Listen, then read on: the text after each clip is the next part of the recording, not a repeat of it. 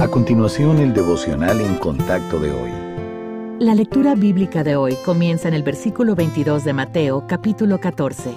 Enseguida, Jesús hizo a sus discípulos entrar en la barca e ir delante de él a la otra ribera, entre tanto que él despedía a la multitud. Despedida la multitud, subió al monte a orar aparte, y cuando llegó la noche, estaba allí solo y ya la barca estaba en medio del mar, azotada por las olas, porque el viento era contrario. Mas a la cuarta vigilia de la noche Jesús vino a ellos andando sobre el mar, y los discípulos, viéndole andar sobre el mar, se turbaron diciendo, Un fantasma, y dieron voces de miedo. Pero enseguida Jesús les habló diciendo, Tened ánimo, yo soy, no temáis. Entonces le respondió Pedro y dijo, Señor, si eres tú, manda que yo vaya a ti sobre las aguas.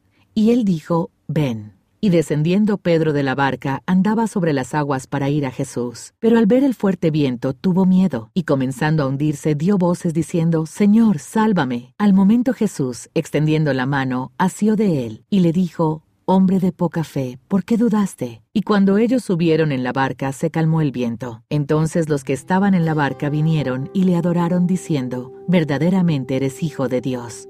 Cuando surgen dificultades, ¿se sorprende de que el Señor las permita? Tal pensamiento presupone que ser un creyente obediente nos exime de problemas. Considere el pasaje de hoy. Los discípulos hicieron justo lo que Cristo dijo al entrar en la barca y zarpar hacia el otro lado. Sin embargo, en poco tiempo se encontraron golpeados y sacudidos por una poderosa tormenta. También están los creyentes que asumen de manera automática que si surgen dificultades, ellos son el problema. Aunque Dios usa de vez en cuando las pruebas para corregirnos, no todas las dificultades son el resultado de nuestros pecados y fracasos. Pero Él puede usar todas las situaciones para que maduremos y nos transformemos a la semejanza de Cristo.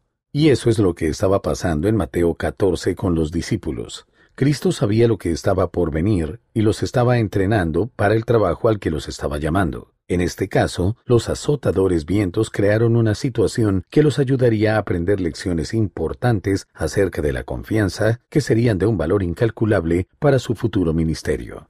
Dios usa una gran variedad de medios para ayudarnos a ser siervos fuertes y eficaces de Jesucristo. En lugar de agachar la cabeza ante las luchas de la vida, miremos al Señor y busquemos su poder y sus propósitos.